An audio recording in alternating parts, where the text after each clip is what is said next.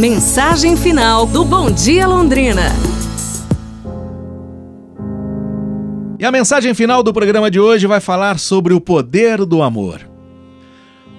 Uma mãe levou o filho pequeno ao fundo de um vale e disse para ele: Grite as palavras Eu te odeio. De repente, ele ouviu o som assustador de Eu te odeio, eu te odeio, eu te odeio, ecoando pelo vale. O menino ficou assustado. A mãe então voltou-se para o filho e pediu: Agora, grite as palavras Eu te amo, o mais alto que você puder. Ele gritou com todas as suas forças: Eu te amo!